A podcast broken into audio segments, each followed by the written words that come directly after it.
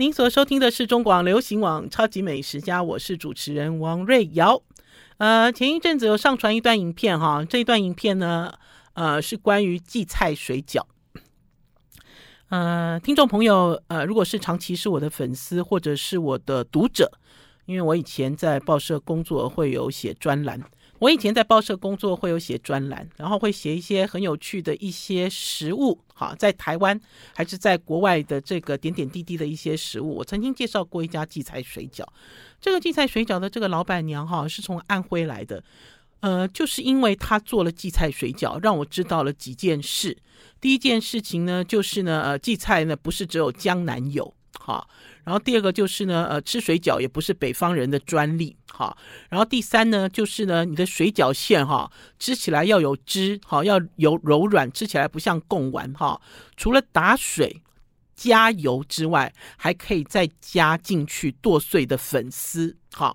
那所以呢，我就一直都很喜欢这个老板娘。然后这个老板娘呢，自从我那次呃采访她之后，老实说，我那次在采访她的时候，她是半推半就，因为她不要给我采访，哈，呃，为什么她不要给我采访？她就觉得她是小店做小生意，然后还有她觉得她做不出来，哈，呃，因为的确也是，我那时候采访完她之后，因为她也只接受我一个人的采访，然后见报之后，她呢，呃，过年，我记得她那一年过年，哈，过年前。一天那个包水饺的包那个手包水饺的数量就冲破了一万颗，好，就大家要去跟他买水饺。那也就是因为这个样子，我就跟这个呃老板娘变成了好朋友，因为呃偶尔会过去吃他的水饺。然后还有就是过年前，他一定会给我送水饺，而且是亲自送到我家来，好，我都很不好意思。然后有的时候他会包特殊口味的水饺，就比如说呢，他会在荠菜里面帮我加虾仁，哈，就是呃过年的时候吃丰盛一点，哈，这样子的一个方式。呃，可是因为我们做朋友啊，因为呃见认识他之后很多年了啦，然后今年过年的时候我就觉得好奇怪啊，这个老板娘怎么都没有出现呢？呃，因为在呃疫情期间哈，我就听到这个老板娘跟我讲说，她好想家哦，因为疫情的关系，她也没有办法回到安徽哈。然后像以前，因为她卖的是荠菜嘛，她的荠菜都是从安徽来的，而且她讲那个荠菜故事也很有趣。呃，荠菜呃荠菜哈，江南人讲称荠菜是叫野菜，然后荠菜呢在呃台湾也有哈。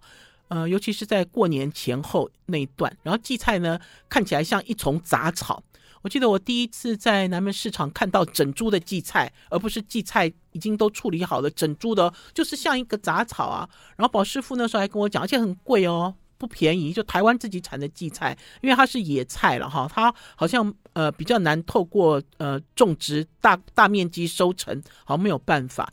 然后宝师傅那时候就跟我讲啊，因为他在天香楼做主厨，他们也会用荠菜来做料理。可是他们怎么选荠菜？就是把这株荠菜豆桃栽好，就根部朝上，叶子朝下，然后呢，你就好像在撸头发一样，这样用力撸下来。撸得下来的那些叶子，他们才要用；撸不下来的都是老叶，他们就不要用。那你就知道，撸下来这叶子只有一小把，对不对？就是这个一小把。然后呢，那个时候在天香楼，他在做行政主厨的时候，就拿来入菜。哦，贵耶！因为你如果这样算，成本很高哎。哈、哦，那可是呢，安徽人怎么用这个荠菜呢？他们呢会在盛产的时候呢，就是叫这个乡村啊，乡村里面的这些这些呃邻里啊。朋友啊，亲友啊，一起去采收荠菜，然后采收完了之后，就用水穿烫，穿烫完了之后去水，然后就放进模型里面压成一块一块的砖。啊，所以我我们会称呼它为荠菜砖。这个荠菜砖呢，呃，也不是只有安徽才有，因为我记得在很多年前，我也采访了一家荠菜的专卖店，荠菜料理的专卖店，他们也使用这种从中国大陆来的荠菜砖，哈，因为它很方便嘛，它在盛产的时候就采收，然后穿烫，穿烫完了冷冻，然后你要用的时候呢，就解冻把它剁碎，然后呢，大家知道，因为做水饺就不用这么这么优秀。有没有就不用豆桃栽这样撸一把？没有，它是整株都可以用，而且大家可以上去查，嗯、就是在这个荠菜哈，大家会讲哈，我们这个呃什么食食疗啦，在食疗的部分里面，荠菜有它一定的地位，它针对部分的疾病有一定的功效哈。那可是这个都是口耳相传的哈，呃，所以大家如果有兴趣可以去看哈。嗯、可是很好玩的是，因为荠菜很多人很喜欢它的味道，我也很喜欢荠菜有一股风味，哈，也是它很独特的原因。然后这个老板娘哦，就今年都没有来找我，我就很紧张，哈，紧张是因为她有一段时间就好想家，好想家啊，大家想三年了哈，不要讲说呃要返乡了，连出国都没有哈，然后那个时候就有很悲伤哈。我那个时候，我我记得我那时候我去找他的时候，他就说他要回去了，他不来了。好，就他想要回家了啦。哈，他是嫁到台湾来的嘛。那我就问他说：“啊，你老公怎么办？”她老公也很好玩啊。她老公我听说以前是苏贞昌的司机，好，都是有故事的人。然后他就说，她老公也要跟我，老公也要跟我回安徽了，哈，就是这样子。那我就很怕说，哎，他是不是已经回去了？哈，我就很紧张。那所以呢，过年前他没有出现。好，过年后我就跑去他的店里溜一圈，他也不在。然后我就听他的员工跟我讲说：“哦，老板娘啊，老板娘过年的时候去印尼玩了。”啊，我说：“哎，好，去去去玩，去玩，去玩。”为什么我会这样讲呢？因为这个老板娘，我我自己其实都很佩服一些陆配。对我来讲，我结交了很多这个五湖四海的朋友啊，当然也包括外国人哈。然后也有蛮多是陆配，因为饮食习惯的关系。然后你在采访这些食物的时候，就会发现说：“哎，你是来自中国大陆的。”然后所以你把正宗的这个味道带来。我我一直都要讲一件事哈，我们都在讲台湾的这个中华料理哈，它其实是源自一九呃一九四九年的时候，那个时候呢，就是很多人跟着国民政府来台，可是中间老实讲是有断层哈，中国大陆他们之间也是，中国大陆在这个六七十年之间，他们也变化很大，所以他们的料理也有断层，断层之后又接回来，台湾也是，等于是在料理的部分大家都各自表述，可是呢，因为呢。呢，有很多中国大陆新娘来到台湾，大家有没有发现味道？味道，你知道，又慢慢慢慢慢慢出现了另外的新一派的中华料理。我自己会界定它为新派的中华料理，搞不好他做的是传统，可是这个传统 在台湾来讲也没吃过，也没见过。然后搞不好他们也是融合，融合了他们这个各省的好吃的东西带到台湾来做生意也好，然后还是他们你会吃到它的味道也好，这个都是属于新派的中华料理。好了，我们要先休息一下，进一段广告，再回到节目现场。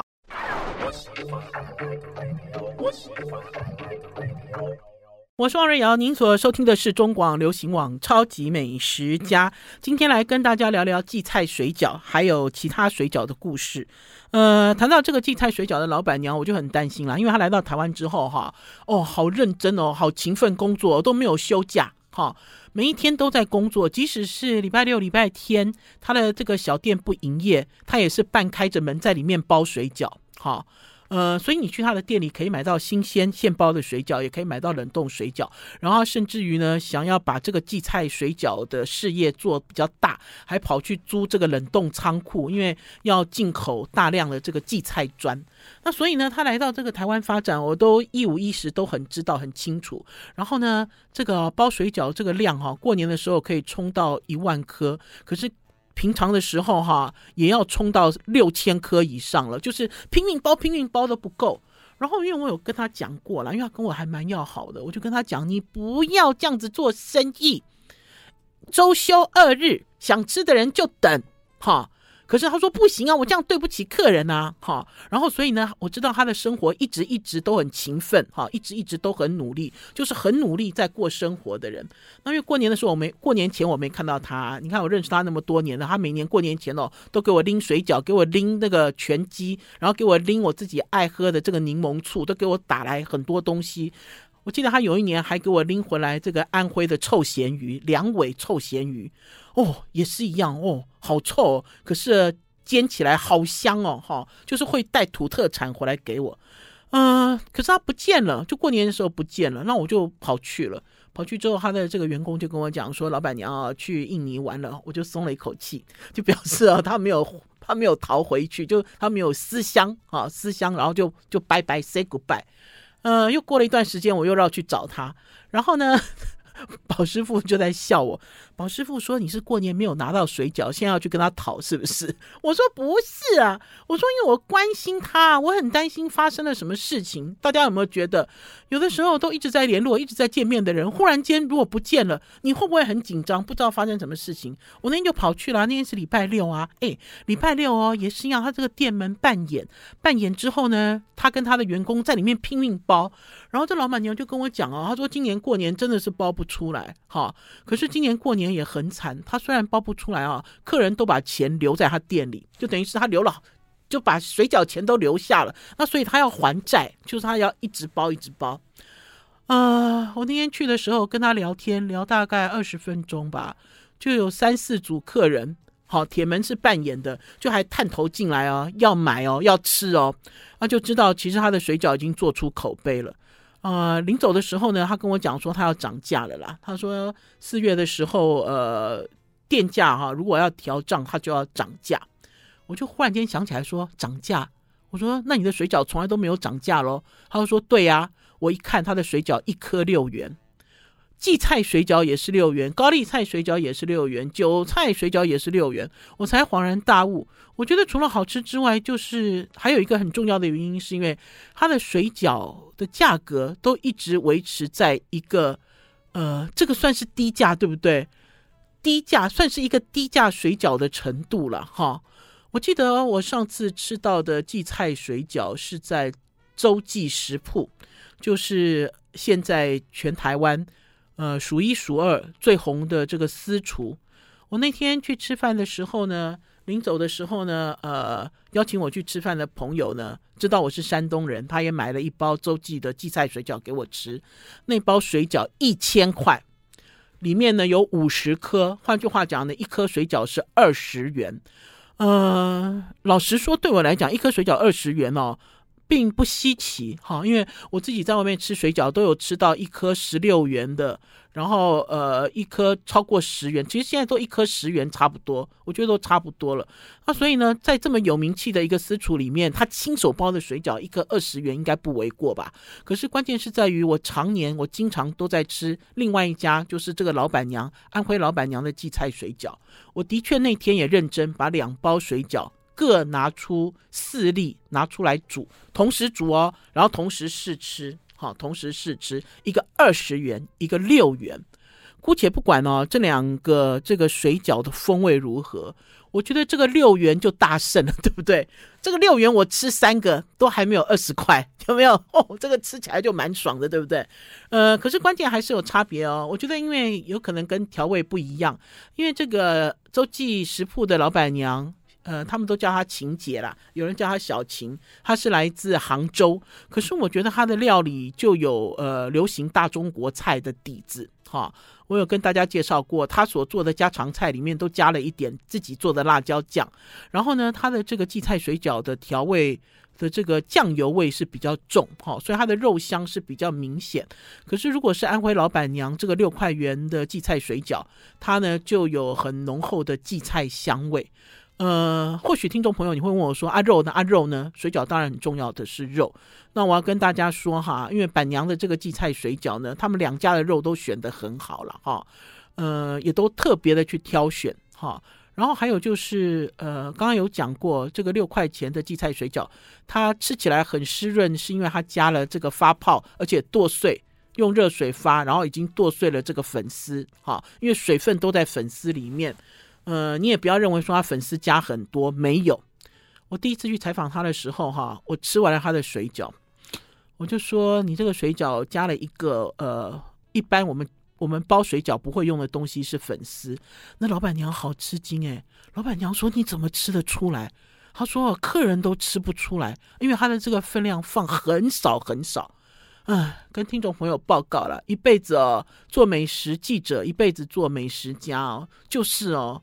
比比别人更加敏锐，还有最重要的是，咦，牙缝比别人大，咦，所以呢，那天也是一样，粉丝有卡在牙缝里，所以才被我参透看破。好啦，四月之后呢，要涨价了。我觉得涨价的这件事情，应该是很多店家在四月的时候要面临的问题。呃，涨价之后，生意会变得更好，或者是会变得更不好。呃，或许都要想一下。可是关键是在于所有的食材成本还有人力成本都大涨哈，甚至于现在呢是有工作都没有人做的状况之下，我相信安徽板娘的荠菜水饺即使会涨价，也不会涨到很夸张的地步，至少不可能一颗涨到二十元。好，我们要先休息一下，进一段广告，再回到节目现场。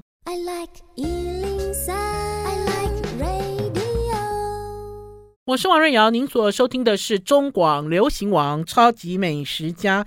陈如刚刚在上一段跟大家说的啦，哈，就比如说现在如果大家想要吃中华料理，在台湾其实就有分派系，这个派系呢，应该是一九四九年之后。好发展的，在台湾自己独立的，哈，有台味的这个中华料理。另外一派呢，这一派的这个势力非常明显，就是从中国大陆移民到台湾的这批人，他们所做的你所不认识的中华料理。所以呢，可以分为新跟旧。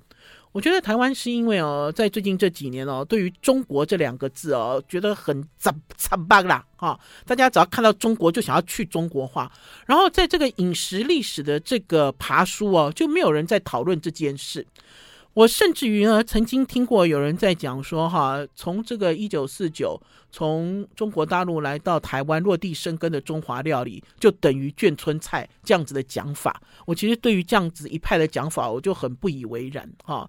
呃，历史本来就是鉴往知来，而且历史呢本来就要遵照它的真实去讨论。那我自己呢，长期都有在观察这件事情，所以我就很爱吃啊。大家不要讲说是什么中华料理、异国料理，我都很爱吃啊。我本身就是很爱吃的人。然后呢，你会吃到同样的一道菜，呃，我就举一个最实际的例子，比如说川菜，川菜在中国大陆的发展，还有川菜在台湾自己。自己发展出来的川菜的味道完全都不一样了。台湾的川没有麻，麻味也是最近这几年，哈，就是年轻人慢慢接受了川菜有麻才开始起来。然后就像那次我们在讨论这个花椒，我在跟一个朋友讨论花椒的时候，他也是在问我说为什么会没有麻这个元素啊？我觉得也是跟这个原材料有关。呃，我记得我从小到大哈，我爸爸他这个吃这个小黄瓜都会加一点花椒去抓嘛哈，然后加一点盐巴。然后我记得从小到大，台湾花椒就只有一种啊。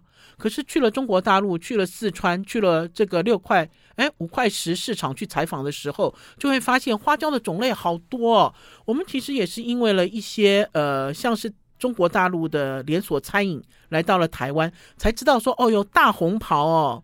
有大红袍的花椒，有二荆条的辣椒，慢慢慢慢才知道。然后这个其实也让我想到，就像呃陈建一，大家知不知道，在日本最有名的、最有名的这个中国餐馆叫四川饭店的陈建一。陈建一呢，他爸爸叫陈建明。我采访过陈建一在台北金华酒店，那个时候他讲他自己的故事，他们也是。大不过差不多也是一九四九年从中国大陆出来，他们曾经他爸爸曾经在台湾兜了一圈，就他爸爸决定再移民，就再往北走去到了日本，然后呢，所以他们家族呢是把这个什么麻婆豆腐啊之类的四川料理，让整个日本。火红起来的人，哈，然后他那时候就有告诉呃记者，就告诉我，他就讲说那个时候也是呀，所有的材料都不方便取得啊，那所以他们家做麻婆豆腐的时候没有豆瓣酱，他们就用味增，哈，那所以其实是同样的一个状态，就像在台湾的中华料理，在最近这几年的发展，用的都是减法做菜，哈。呃，因为你没有那么多的材料，然后你也没有再深究，然后呢，最重要的是你会以台湾人喜欢的口味去做，就像水饺，哈，呃，水饺馅儿加糖。台湾的这个水饺有台式的水饺，你吃起来就是有大量的高丽菜啊，哈，然后这个馅儿吃起来甜甜的啊，然后所以每次只要吃到水饺的时候，我意见也很多啊，因为我爸爸是山东人啊，我们家的这个水饺呢，一定都会加虾米，就是开洋去增鲜。可是我在外面呢，吃了一百家水饺，哈，呃，没有遇过。好，有人这样做，有可能是因为成本的关系，因为虾米开洋加下去就是多一个成本嘛，哈。然后还有一个就是大家都不知道，好，要加这样子的一个一个材料进去，哈，嗯，在上一次有跟大家介绍，我去了一家私厨，叫做静格格，哈，格格的幸福厨房。呃，这个静格格呢，他也是从北京来的，哈，呃，很有趣的一个人。因为这个静格格不但学中华料理，他也到处去参加烹饪课，然后呢，甚至呢，呃，去去攻读了蓝带，去学甜点，哈，是一个生活生活经验很丰富的一个人。那天呢，呃，我们去吃他的私厨，在上一集有告诉大家，他做了肉夹馍给我吃。呃，肉夹馍在台湾有两种哈，他那天做的是白吉馍，另外一种呢，就像是这个银丝卷，哈，有这种卷卷的这种手抓饼啊，像手抓饼一样的这个外皮。可是他那天其实除了做肉夹馍之外，还给我做了一个东西，叫做水饺，哈。呃，我那天有跟谁讲啊？蓝轩讲，我跟蓝轩讲说，哦，我去吃一家私厨哦，他给我做肉夹馍跟水饺，蓝轩就抓头皮。蓝轩说，私厨吃这个有价值吗？我我那个时候我想说，嗯，对哈，好像如果我今天哦。请人家去一个私厨餐厅吃饭，然后他如果都一直做面食给我吃的话，我是不是很快就饱了？然后也会觉得说，嗯，这个私厨看起来好像没有什么菜，因为他吃的都是面食。可是关键是在于，我觉得大家都太小看这个手工面食了啦，哈！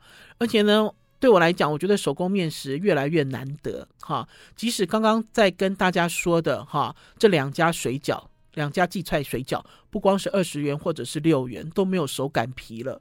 我觉得最难得的是手擀皮，哈，嗯，可是手擀皮的水饺有一个难度啦。大家知道，因为手擀皮的水饺，哈，它的这个面皮的成分就只有面粉水，再加上一点点盐，哈。呃，所以这个面皮老化的程度很快。以前在家里，我爸爸都是手擀皮，然后手擀皮你就要很快下锅，哈。然后还有这个完全没有添加的这个面粉，完全没有添加的水饺皮，它也很快冷冻之后会裂开，哈。就是它有一些状况，你其实在现代的生活里面好像跟你格格不入。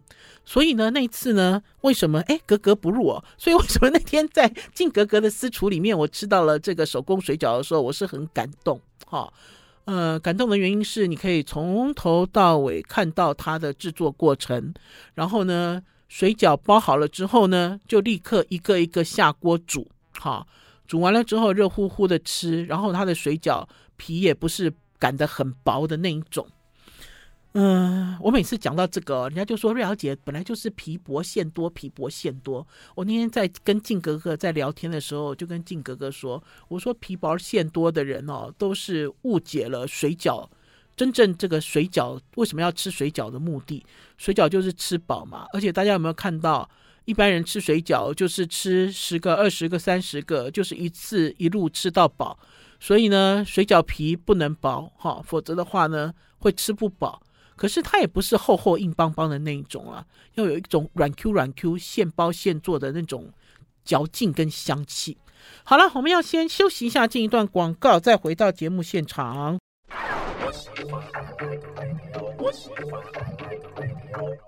我是王瑞瑶，您所收听的是中广流行网《超级美食家》，跟从小到大都吃水饺长大的人哈，讨论水饺一定很痛苦。我记得有一次，呃，食材达人徐仲在跟我讨论水饺，讨论到一半他就甘拜下风了，因为呢，他觉得跟一个水饺控认真讨论水饺，什么东西都不行，高丽菜就不行，好吗？好，然后现成的皮也不行，好不好？然后擀皮呢，没有边薄中厚也不行，好，然后呢，肉馅没有打水也不行，好不好？然后呢，蔬菜什么时候要跟肉馅混合也不行。好不好？什么东西哈？所以呢，认真认真在细究这个水饺的时候哈，就是那种呃随随便便吃水饺的人，听到我们这么认真吃水饺的人，头都痛了，头都大了。我刚才才跟我们家气质丽文讲，我说我以前在跑新闻的时候，刚开始进这个新闻界的时候，跑的是财经。我一开始的是财经组的小记者，然后就有人写那个股票，就想说水饺股。我心想说，什么是水饺股啊？一块两块五块哦，你们都好看不起水饺哦，可是关键是在于听众朋友，你们现在吃得到一块两块五块的水饺吗？有没有？荠菜老板娘她卖六块，我都觉得她她都不知道这个岁月无甲子，寒尽不知年，她都做这种卖这种辛苦钱。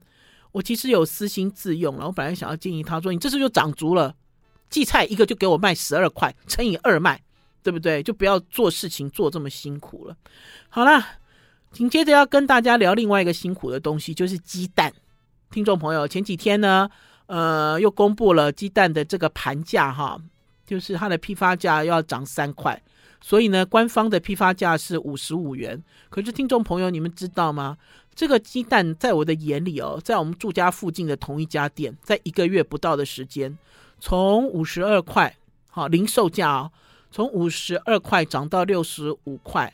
然后呢，我前几天去买，变七十五块。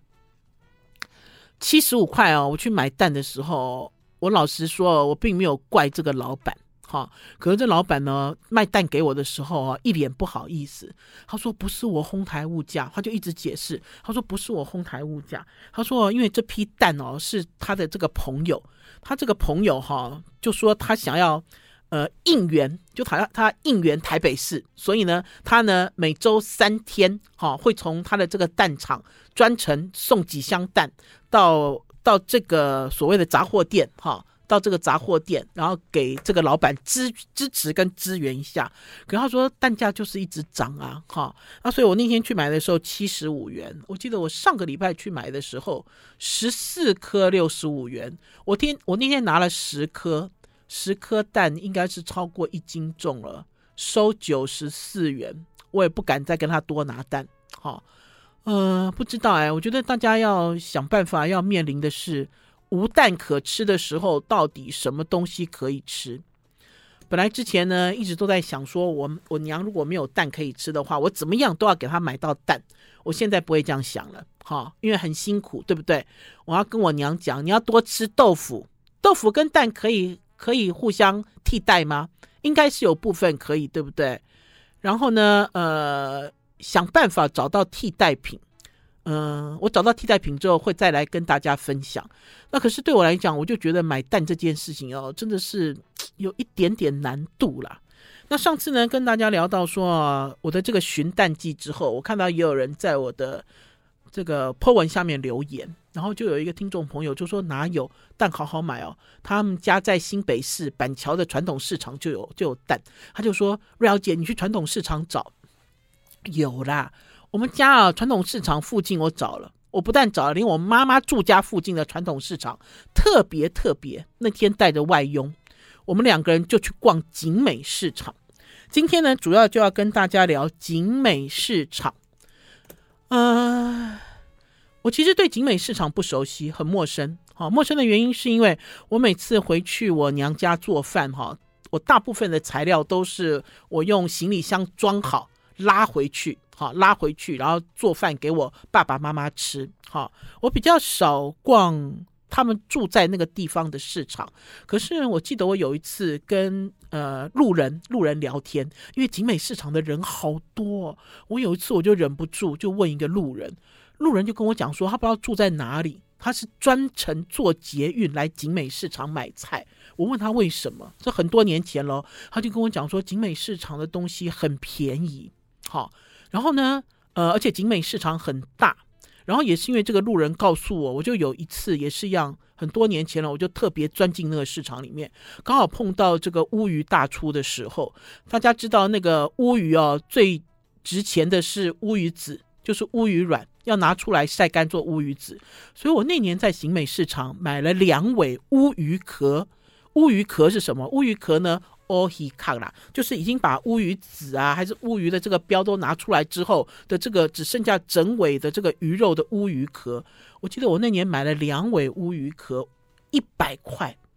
我我就我就回家啊，我就跟我妈妈讲说，哇，景美市场真的很便宜耶，两尾大乌鱼壳。好，可是关键是在于这个乌鱼壳，因为它只有取鱼卵嘛。他都没有杀鱼啊！我还记得我那次买了两头鱼，两尾鱼，之后回来之后就自己刮鱼鳞，然后就自己杀鱼杀起来了。可是对我来讲，我也对于景美菜市场物价很便宜，哈，这个落下了一个很深刻的印象。嗯、就是因为有听众朋友还是有连友提示我说：“瑞肴姐，你要去传统市场找，哈，不要去。”然后我还看到有人留言讲说：“傻瓜才去超商买蛋。”我就想说。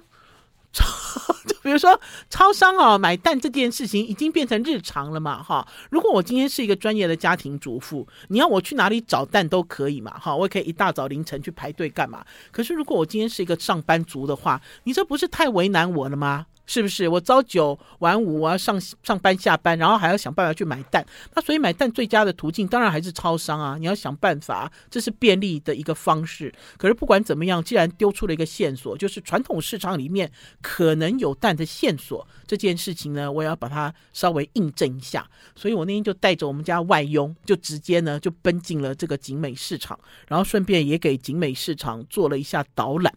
为什么呢？因为我这个外佣新来的，这个外佣大家知道，这个印尼外佣都不吃猪肉嘛。然后呢，呃，我妈妈又很怕腥，所以我要给她找到适合的猪肉摊。然后呢，最好的这个腥味还是说体味比较轻的猪肉，就是五花，就是黑黑猪肉啦，就是黑猪肉。然后我就带着她去逛市场，就发现了这个菜市场里面写只卖黑猪肉的肉摊哦，超过五摊以上。我没有看过一个菜市场哈，大家都写他卖的是黑猪肉，好，而且是本地黑猪肉，好。然后呢，除了这个之外呢，我发现在景美菜市场里面呢，有一条比较宽的巷子，这条宽的巷子里面呢，至少有四家以上在卖油鸡跟熏鸡，好，就是熟食这件事很多。呃，我我就我就稍微问了一下我们家外佣，我说你们有吃这个油鸡跟熏鸡吗？这个外佣点头如捣蒜，他说：“姐姐姐姐，有一家我带你去。我们要先休息一下，进一段广告，再回到节目现场。” I like 103, I like radio。我是王瑞瑶，您所收听的是中广流行网《超级美食家》。今天《超级美食家》最后一个阶段，带大家去逛景美菜市场。嗯、呃，景美菜市场啊，我记得我进去过几次啦。有一次是去吃米粉汤。然后呢，有一次是陪我妈妈去吃一碗肉羹面，好之类的，都是吃这种小吃。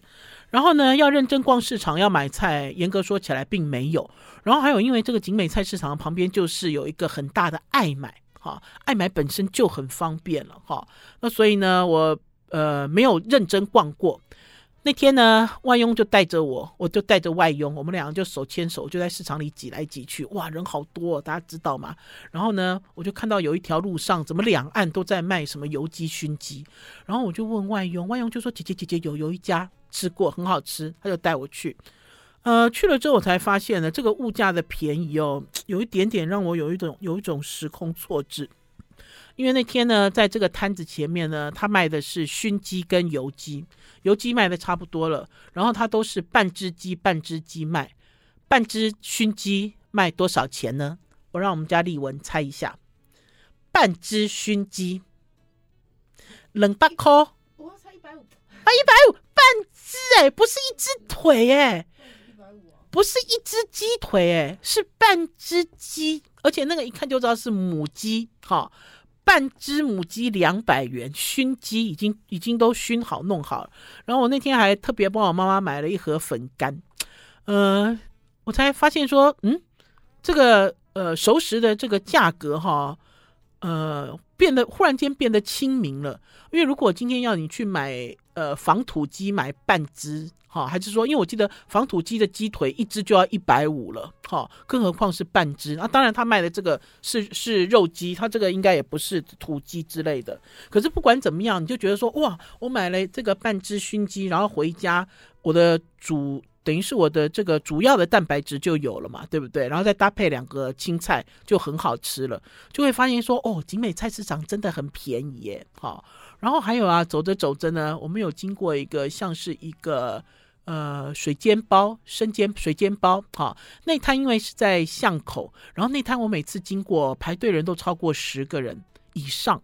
然后呢，我妈妈也曾经告诉我，她说那摊哦，就是景美菜市场最红的一摊，哈、哦。我觉得最红的一摊跟它的地理位置有关，哈、因为它在大马路边，你就可以看到它，哈、等于是在一个三角窗的位置，然后它有三个大铁锅，哈、不断不断的都在煎这个水煎包。好，然后所以排队的人呢就很汹涌，哈，很多人。我那天刚好看到说，哎，只剩只有五个人在排哦，我就拉着外佣，我说，哎，快点，我们来试，好，否则之前要排要排很久，我就把它拉着拉进来。然后它有两种，一种是菜的，一种是肉的。然后它的这个水煎包很小，我觉得它的水煎包很像我以前哦，在这个这个路边小摊贩卖的这个这个小包子，就差不多是小包子的大小。呃，价格其实并不便宜。哈，就就比如说这个，我就有被吓到。哈。然后好吃跟不好吃，我觉得见仁见智了哈。然后我觉得呃菜比肉的好吃哈，呃可是他的生意就是很好。然后你说他的这个水煎包难吃，其实也不会哈，你不会界定它为难吃，可是你会界定说非吃不可吗？你也不会这样子认为哈。然后我拉着外佣呢，在这个菜市场里面转来转去。然后我跟听众朋友讲，我发现了一个好玩的东西。这个东西呢，在我记得在几年前，我也跟大家推荐，就是台湾自己生产的竹砧板。哈，竹子像圆柱状，对不对？如果以前你们买的竹砧板，就是一片一片拼接起来。可是呢，在前几年我发现台湾有做竹砧板，就是把竹子哈整个。本来它是圆筒圆柱筒的，然后把它锯开一边，然后把它打平，打平之后呢，就再把它两三片压起来，大片压起来的竹砧板。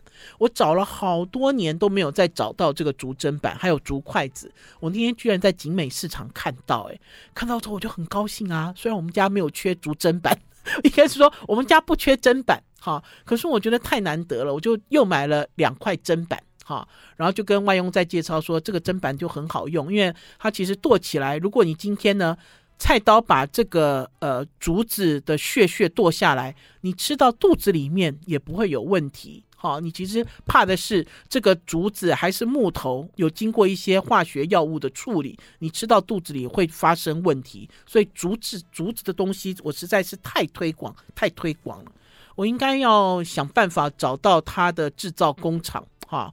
我很喜欢哈这个产品。如果听众朋友知道我在描述的这个商品到底是什么，有任何线索哈，也可以上到我们超级美食家的脸书粉丝专页来留言。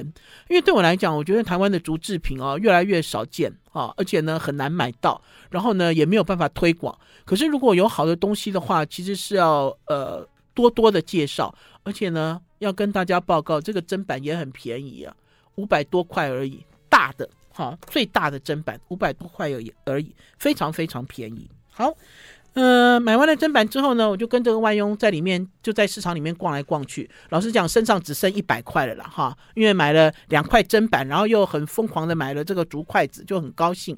可是，在这个菜市场里面，我就发现，怎么会有人在卖锅贴馒头？我发现，在景美市场里面，哈，有一些摊位，这些摊位呢是不定期出现，或许对于他们来讲是定期出现。比如说，现在在菜市场有很多这样子的摊贩，就是每两周的礼拜几我来一次，好，有这样子摊贩，然后他就开始卖山东馒头，还有锅贴馒头。我一开始看到锅贴馒头很高兴啊，因为锅贴馒头我上次买是在基隆，我爸爸也都一直跑去基隆买，那时候我就很高兴，我就买了一袋，一袋是五个锅贴馒头，一百元。现场也有卖山东大馒头，十个一百元。我一开始我没有意识到，好，我回到家之后我才发现说，哎，他的锅贴馒头卖的并不便宜，哎，因为他就这样子一条哦，小小的一条，等于是平均一条是二十五元，好，可是可以买到，可以吃到，其实是很高兴啦，因为这个东西没有那么好买，也没有也没有那么容易，所以那天在吃中饭的时候呢，就蒸了一条锅贴馒头给我妈妈吃。嗯，我妈吃了之后，我妈说怎么跟以前吃的味道不一样啊？我也觉得有一点不太一样，虽然它的形状很像。那所以呢，呃，不知道哎，因为我觉得。呃，或许对我们来讲，我们在台北市就可以吃到锅贴馒头，不需要去基隆去买锅贴馒头的时候，你会对这个食物感觉到非常有兴趣，而且会觉得很棒。可是当你觉得味道不对的时候，又觉得说，嗯，我还是要去基隆买锅贴馒头。好了，超级美食家今天的节目到此告一段落，明天中午空中再见，拜拜。